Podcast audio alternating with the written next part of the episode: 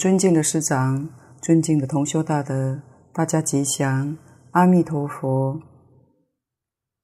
请大家翻开课本第四十五页，倒数第二行下面的注解：“彼土永离三苦，不同此土对苦之乐，乃名极乐。”上一次讲到这里，说极乐世界。完全没有三苦，而我们这个世间说苦，苦乐是相对的。既然极乐世界没有苦，那乐也就没有了。唯有苦乐都没有，才叫做极乐。因为如果有乐的话，乐是坏苦，乐不会是真的。我们这个世间是苦多乐少。但现代人好像麻木了，却不知道苦。可是从前的人懂得知苦要法，知道这个世间很苦，所以都在寻求解脱之道。我们可以在莲池大师《阿弥陀经》书钞，以及清朝慈云灌顶法师。大势至菩萨念佛圆通章书钞里面，看到他们都有引用宋朝慈云忏主，就是尊释法师说的娑婆极乐十种难易，就是将娑婆世界与极乐世界的苦乐做了一个比较，将修行的难易。说了十种，用苦乐来较量。从他们的著作可以说，这些祖师大德是不断提醒我们后代学人：娑婆世界真苦，理应远离。娑婆世界有哪十种苦呢？就是不执佛、不闻法、恶有禅、群魔恼。受轮回，堕恶趣，尘缘障道，寿命短促，修行退失，成劫难成。我们简单讨论一下。首先，不执佛。我们在这个世界，纵然得人身，很难遇到佛，遇不到佛是苦。往生极乐世界去，花开见佛，见佛是乐，能亲近佛是乐。其次，不闻法。我们这个世界很难听到佛法，不闻法是苦。极乐世界六成说法，换句话说，你想听哪一个法门？想学哪一个法门，都能够称心如意，都不难。佛菩萨亲自教授。第三个，恶有缠，在我们这个世间，有恶有牵绊交缠是苦。我们想修行，想念佛，就有许多人，有许多事情来障碍我们。不能称心满愿来修学，到了极乐世界，与诸上善人聚会一处，不但没有人障碍你，每一位都鼓励你、帮助你，这个是乐。第四个，群魔恼，我们这个世间经上常讲有四魔。五阴魔、烦恼魔、死魔、天魔，外面的妖魔鬼怪要来找你扰乱，这个很苦。自己有道心，纵然外面天魔不能干扰，可是五阴、烦恼、死魔是属于自己内在的，这个没办法避免。因此，我们就能体会到大小乘佛法各宗各派无量法门，想要成就太难了。难在哪呢？没有办法摆脱群魔，受他干扰。连佛到这个世间示现成佛，八相成道里面，魔还来干扰，还有降魔这一关，所以能够离开魔的扰乱，这不是容易的事情。唯独念佛法门能避免魔事，但是你的心要坚固，要清净，一心一意只求生极乐世界，这样才行。如果修念佛法门，心里还贪图世间名闻利养，换句话说，就没有办法摆脱魔障。如果再喜欢神通，喜欢奇奇怪怪的，那妖魔鬼怪就更多了。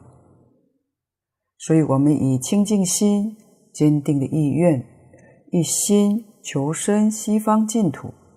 经上说，阿弥陀佛派遣二十五位菩萨，日夜保护这个人，所以魔不得其便。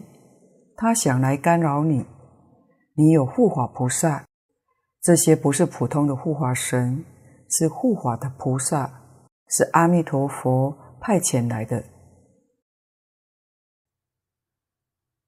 第五个，受轮回。我们这个世界六道轮回没有终止，这个苦叫生死疲劳。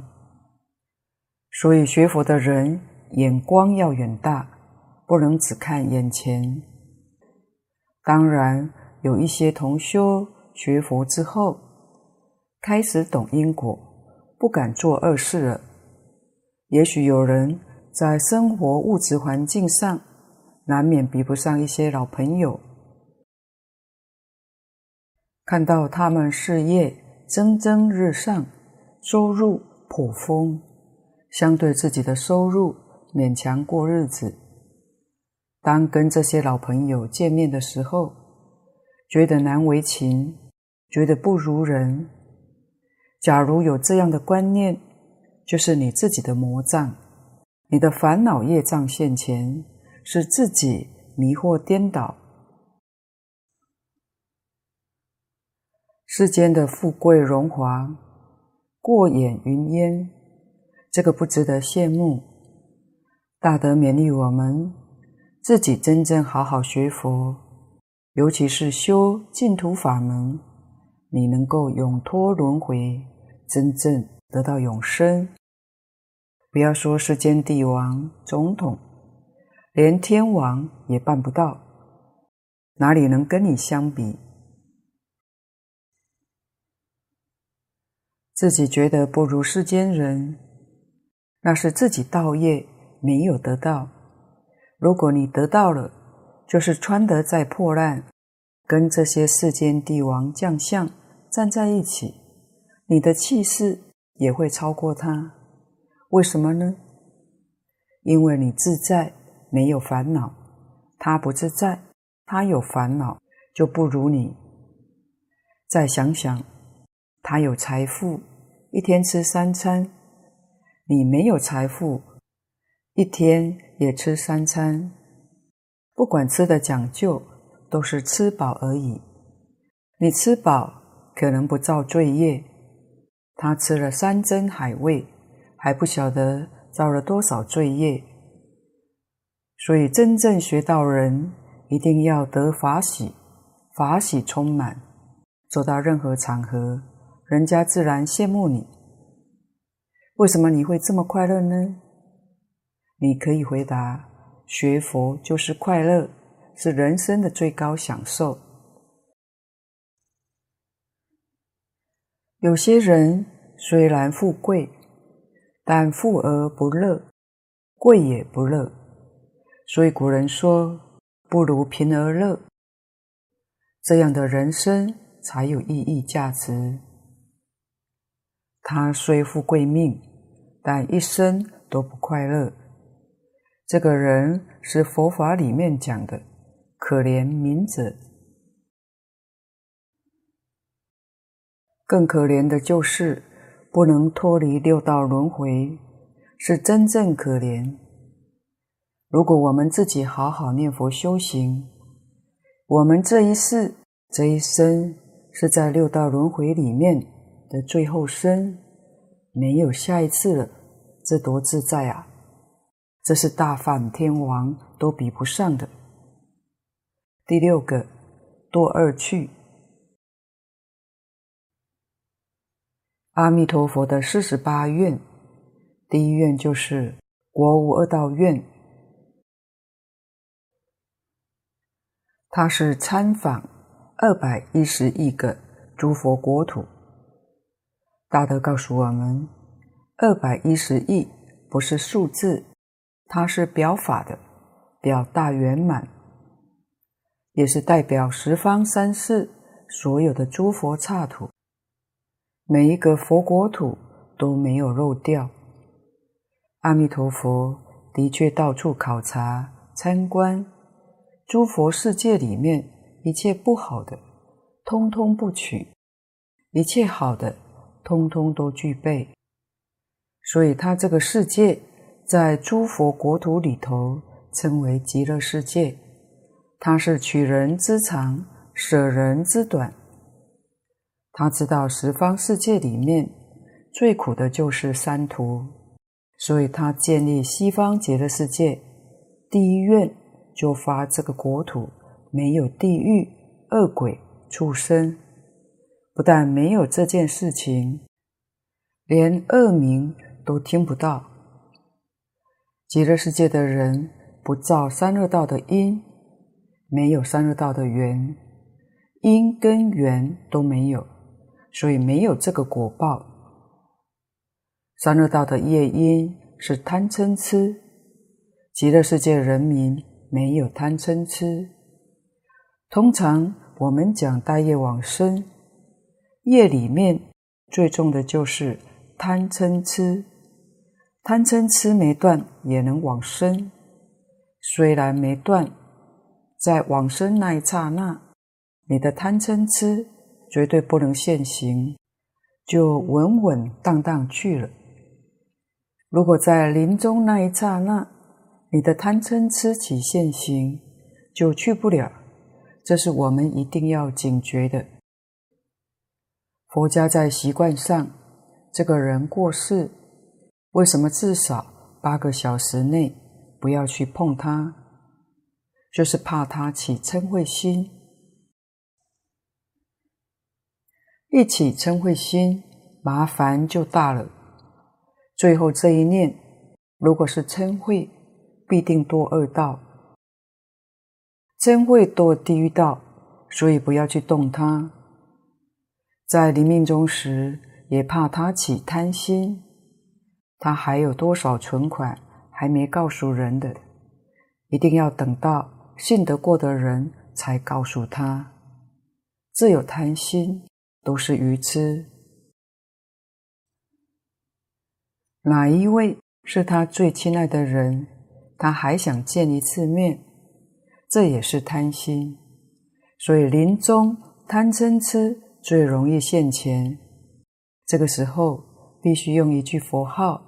把贪嗔痴扶住，这叫扶烦恼。虽然没断，生到西方是凡圣同居土。如果烦恼断了，就生方便有余土，地位就高一点。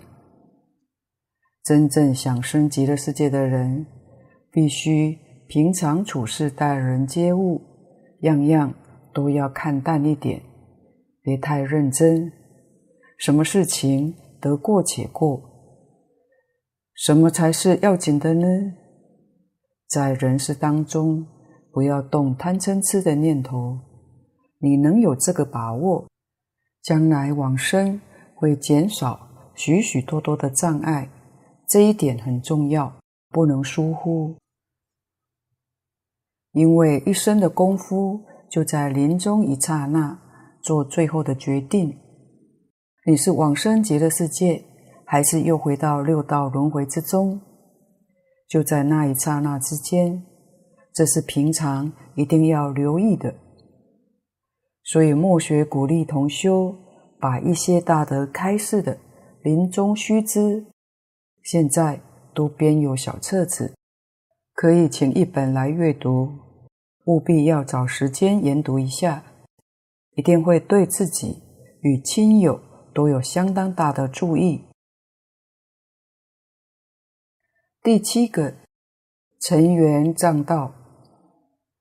尘缘是指世间生活衣食住行。我们生存在这个世间，就要谋生活，很辛苦。像台湾台北，这个住是真的苦，很多人辛苦一辈子，可能还买不起一间房。再看看全世界，每一个都为生活奔波，而且都非常的辛苦。日本又比台湾更苦，物价昂贵，更多人买不起房子，可能一辈子都租借过日子，食衣住行都充满着压力，自杀率很高。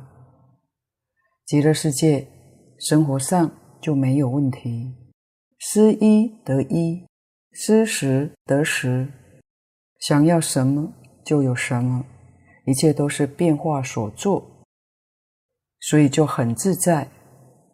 第八个，寿命短促，我们这个世间寿命短，全世界能有几个人活超过一百岁的呢？大概都能算出来，实在太少了。能活到一百岁，乐不乐呢？应该也不太乐，因为有劳苦，样样都不方便，样样都需要他人照顾，还恐惹人嫌，所以寿命长了，可能也没有乐，也是苦的。极乐世界。就不一样，个个都是无量寿，跟阿弥陀佛寿量几乎相等。极乐世界的人永远不老，年年十八，永驻青春，这是真乐。第九个，修行退失，在这个世间修行很难成就，就是进少退多的缘故。极乐世界是有进无退，凡是生到西方净土，经上说，个个都是圆证三不退。在四十八愿里面，我们看到，凡是生到西方极乐世界，通通都是阿惟越致菩萨。所以古人讲圆正三不退是有道理的。这不是随便说的。古德也讲为其等觉，我们也能相信，这是阿弥陀佛本愿威力的加持，才有这样不思议的殊胜功德。第十个，成劫难成，在我们这个世间修行成佛很难，要多生多劫。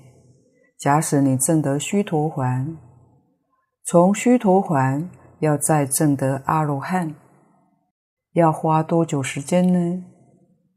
要天上人间七次往返，但是人间寿命短，天上寿命长。如果你想再证一个藏教佛，经上说要三个阿僧只劫。要是想成圆教的佛，华严经上说要无量劫才能成就，这个真正是太难。而极乐世界一生成就，寿命长，无量寿，所以往生西方极乐世界，一生当中决定成佛。再者，我们到极乐世界是活着去的，不是死了才去。临终那个气没有断，是先看到佛来接引，跟佛走的，所以这个法门是不死的法门，真正不生不灭，它是一生行满，就是修行圆满，所作得办，就是正无上正等正觉，也就是正圆教的佛果，这是得究竟之乐。所以，两个世界相比较之下，我们在这个世界修行，实在讲，除了念佛求生净土之外，其他任何一个法门都是障碍重重，一生当中很难成就。念佛法门障碍会比较少一点，因为一句佛号可以出声念，也可以默念，一样。都能够成就。念佛法门是特别的法门，真正是非常殊胜。底下注解：一往分别，同居五浊亲，无分段八苦，但受不病不老，自在游行，天时天衣，诸善聚会等乐。这是说明极乐世界四土苦乐的状况。一往是大略、大概的意思。说同居五浊侵，这是两个世界的比较。我们这个世界五浊重，极乐世界那边就轻。凡圣同居土与我们关系最为密切。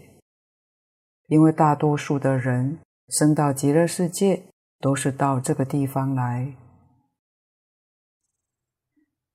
那为什么还说五浊呢？因为我们是带业往生，见思烦恼没有断。客实而论，确实有五浊的现象，只不过比起我们这边的环境，相差悬殊了。这个“清”字，大的要我们细细去体会它。这个“清”的程度，实在讲，是我们这个世间欲界天、色界天，乃至无色界天，也都不能够跟它相比的。无分段八苦，这个分段，段是阶段。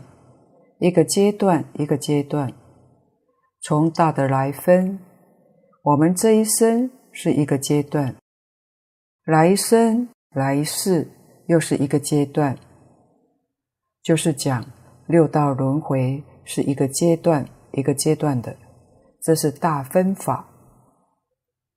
如果细分的话，可以说是每一分每一秒每一刹那都是一个阶段。这是事实。这里的八苦，前次已经提过了。这八种苦，可以说六道里面的众生没有一个能够避免的，即使天上也不例外。身内的苦有生老病死。佛在经上告诉我们，生的形态有四种，叫做。胎卵湿化，胎生最苦。人是胎生，是最苦的。卵生就是诞生，比胎生的苦要减少一些。湿生就更少了。化生这个苦就没有多大的感触了。所以天人福报大，他们是化身。通常也没有病苦。经上告诉我们，欲界天人临终的时候是七天，就是他临终七天才感到身体有些不舒服。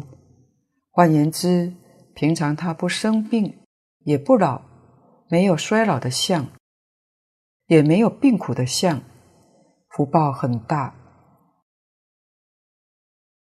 但是临终七天之前就现衰相，也就是说，他的老病是在那个时候现前，但时间不长，很短，可是他所感触的痛苦，也是我们没有办法想象的，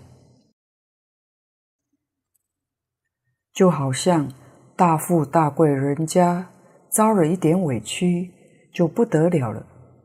可是，在贫穷人家来看，算不了什么的。所以，天人临终的时候感到非常痛苦，死了以后还是要随业流转。六道轮回确实有，一点都不假。前面提过，人生难得，佛法难闻。人生最可贵的就是在人道容易觉悟。古今又不一样，古人确实比现代人容易觉悟。原因是什么呢？古时候环境比较单纯，五欲六尘的享受很有限，所以心地比较清净。心清净容易觉悟。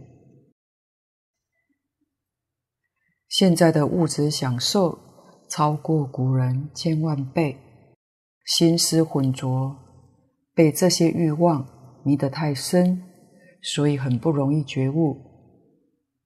我们可以从一个浅显的例子观察出来：古人相信善恶的报应，所以起心动念，古人都很小心、很谨慎。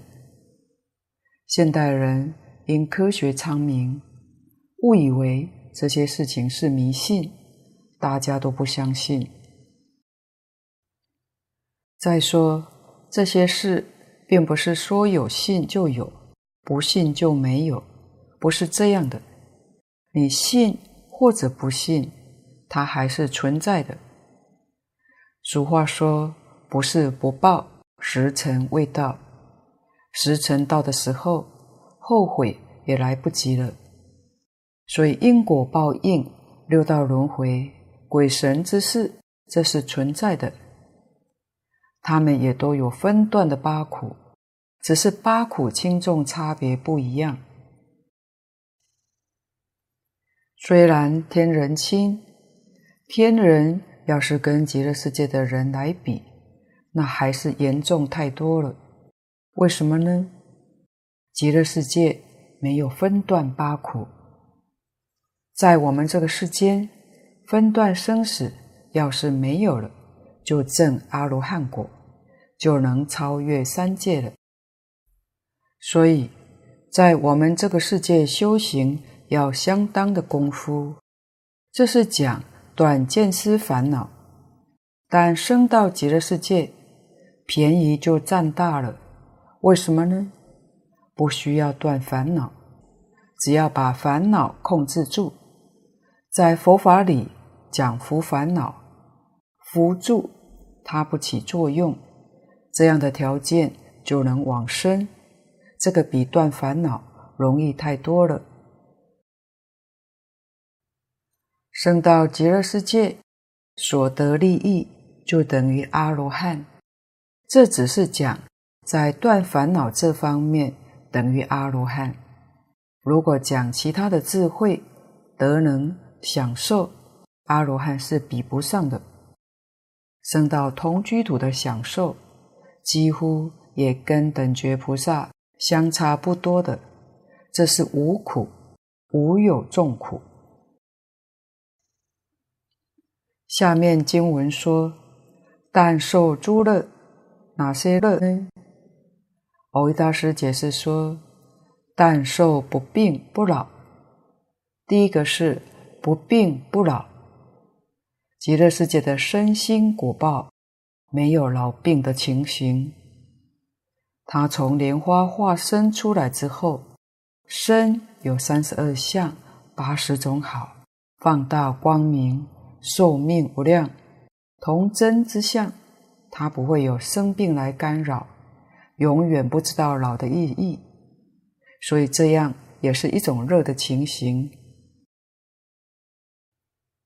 第二个，自在游行。我们在这个世间旅游是很多人喜欢的，也是大家非常羡慕的。但我们的旅游目前还不能超越这个地球。极乐世界的人旅游的范围就广大了，到什么地方游行呢？所谓尽虚空遍法界，你想到什么地方就都可以到达。极乐世界的莲花就是他们的飞行工具。乘着莲花，联想到哪个国土就可以到达。若以现代化来说，联想到哪个星球就到哪个星球，这是就横面的空间来讲。如果讲述的时间，你想到过去式也行，想到未来式也可以。所以两个世界来比较的话，是天壤之别，这是自在游行的乐。第三个，天时天衣，衣食是我们这个世间不能够缺少的。大家辛辛苦苦都为衣食而忙碌，极乐世界对于物质生活一点也不忧虑。为什么呢？一切的供应。随念而至，你心里想要什么，所想要的东西就在面前。这是佛跟我们说的。极乐世界的人不需要饮食，那为什么还要说天时呢？这是因为我们在这个世界无量劫以来，每天都需要饮食，成了习惯。刚到极乐世界，虽然不需要了，但有时候还会想起来，好像好久没吃饭了，还会动这个念头。当这个念头一动，饭菜自然就摆在面前。一摆在面前，这时才想到，现在也不需要了。当不需要这个念头一动，这些餐具、饭菜也通通消失了，不需要收拾，也不用洗碗，干干净净，一尘不染。大德说，刚去会有这个现象，这是一种习惯，但在极乐世界，时间久了，这个习性渐渐也就淡了，以后就没有了。第四个。是诸善聚会，就是诸上善人聚会一处。古德告诉我们，社会上最害怕的是同行，同行因为有利害冲突，很可能不择手段污蔑陷害，比虎狼还可怕。所谓知人知面不知心。如果人与人在一起没有利害冲突，也许就不必提防了，还不至于有相害的事情发生。极乐世界没有利害冲突，衣食住行彼此都不妨碍，彼此同样的丰足，大家在那里真正是一心修道，帮助诸佛如来接引众生，弘法利生。所以极乐世界都是上善之人，这点我们也一定要清楚明白的。既然是上善之人聚会一处，我们自己的心行要是不善，即使念佛也不能往生，因为跟那边的人志趣不相同，入不了他们团体。所以一定要志趣和他们相投。志同道合，自然就相应了，有这样一种安乐的情况。请看注解：方便体观巧，无成空至极之苦，但受游戏神通等乐。我们要知道，凡是生到极乐世界，世途里面所说的苦，这些苦通通都没有；视图里面所说的乐，升到极乐世界的人，通通有份。这段方便图里面，这是已经断了见思烦恼，念佛的功夫深，得到事一心不乱。这个体就是说修体空观，这个观比较属于巧慧，这个比藏教虚空观要巧妙得多。体空是智慧更高的，不但他闻法。在日常生活当中，他领悟的力量很强，知道万法皆空，知道一切法了不可得，这是高度的智慧，他就没有成空自己之苦了。他能够从真出假，也就是从空出假，修假观，做游戏神通，进佛国土，成熟众生等乐。像在我们这个世界修行，小乘人修到这个境界，通常叫入偏真涅槃。对于宇宙人生的真相，佛将事实真相教我们从三个方面去观察。这三个方面是体、相、用。如果我们明了，懂得会用。这一生就会很幸福、很快乐。体是空的，决定不可得，得不到的；相是有的，是可以受用的。你在受用，但不要执着。你认为有所得，那就错了，你就会生烦恼，就会有痛苦。要晓得相有。可以用它，但要用中。儒家讲中庸，所以佛教还没有传到中国以前，中国古圣先贤就会用中了。佛法里面也是用中，佛法是讲中道，儒家讲中庸，不偏有，也不偏空，两个都不偏，就是中。用的时候要能懂得用中。我们凡夫不懂，所以凡夫用有，不懂用中。凡夫执着一切样样都有，用有，所以就有很多的苦恼烦恼。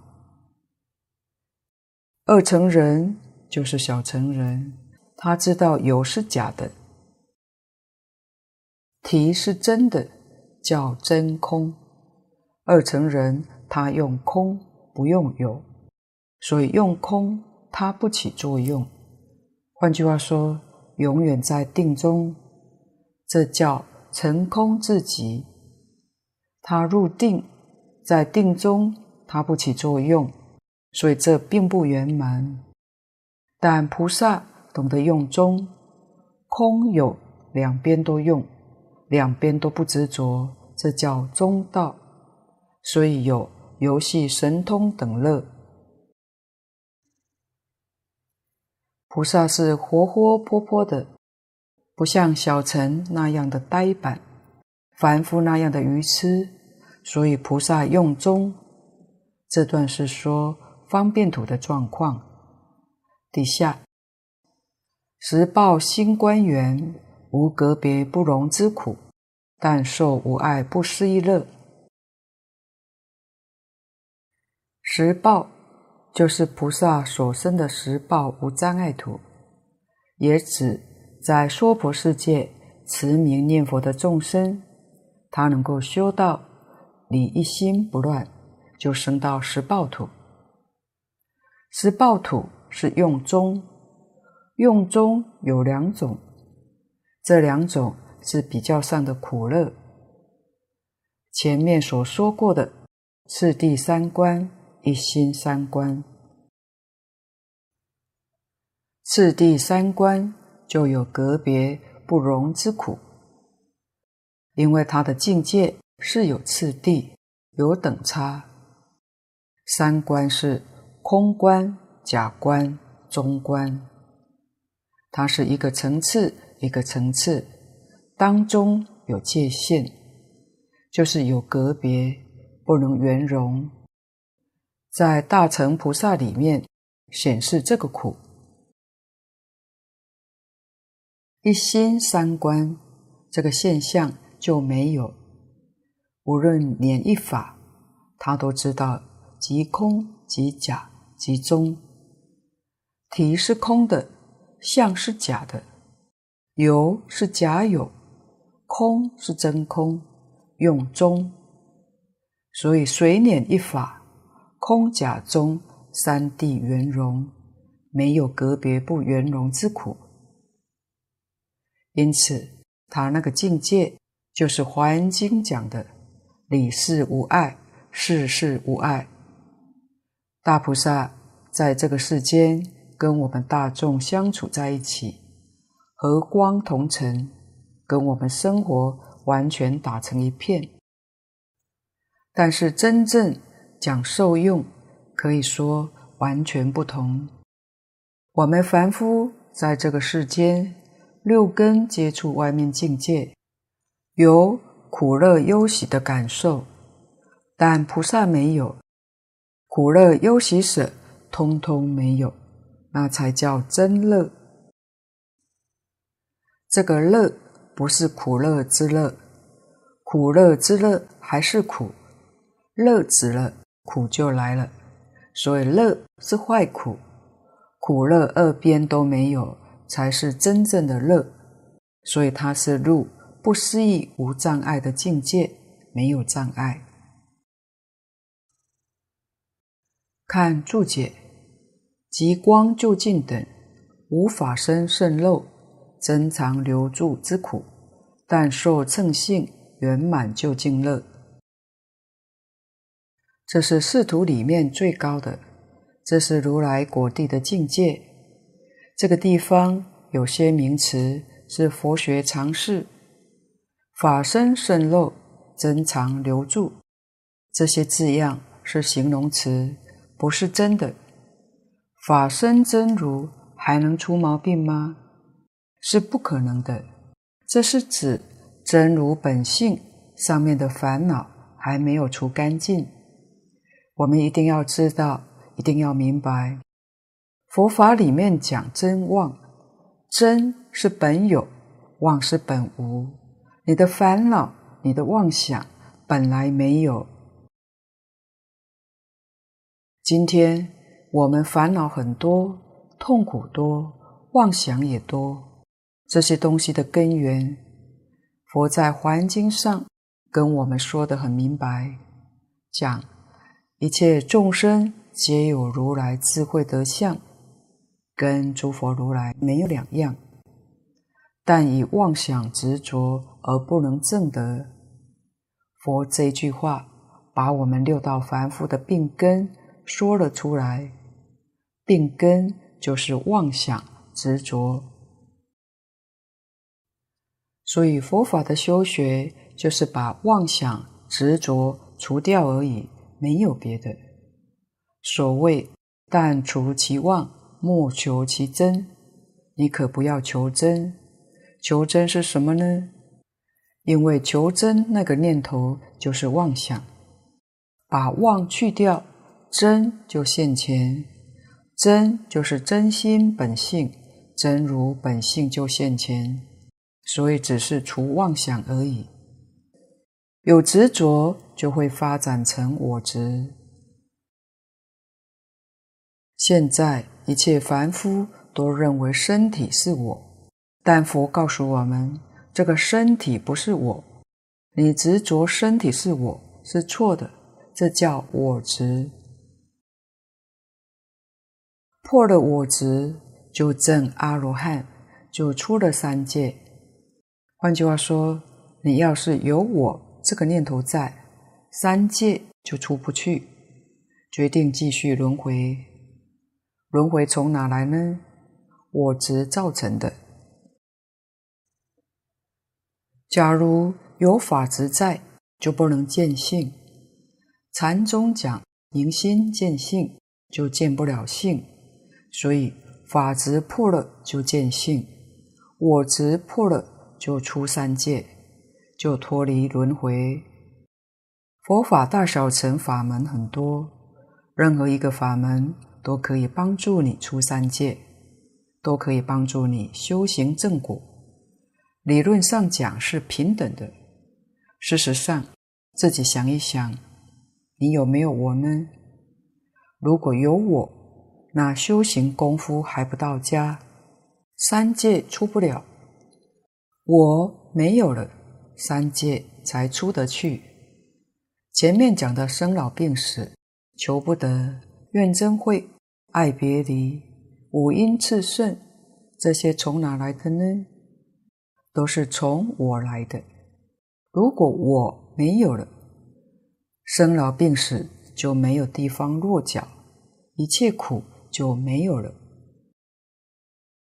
知道一切苦都是从由我而来，它的根是执着，法执就演变成所知障，我执变成了烦恼障，无量无边的烦恼都从由我来的，这个我们也要清楚。因此，佛法自始至终破两种执着。我执破了，小乘就毕业了，证阿罗汉；法执要是破尽了，就成佛。凡圣同居土有我执，方便土的菩萨我执就没有了，所以方便图以上我执都没有。现在这里是说极光菩萨，我执当然没有。虽然我执没有，法执没有破干净，只破了一部分，或者是一大部分，还有一小部分的法执没有破干净，就叫法身渗漏。比喻好像杯子一样，这里面有裂痕，装的水会渗出来，漏出来。它还有一点破损，这是比喻，并不是法身真正出毛病。法身不会出毛病的。真常留住，真常就是本性，就是真如本性。到极光究竟，实在讲是法执断尽，完全没有了，真如本性圆满的显示出来，它的受用是。正性圆满究竟乐，这个地方我们也要晓得。大乘十报土的菩萨，十报土是离一心不乱的菩萨，破一品无明，证一分法身，他就得正性之乐。但正性还没有圆满，还没有就近，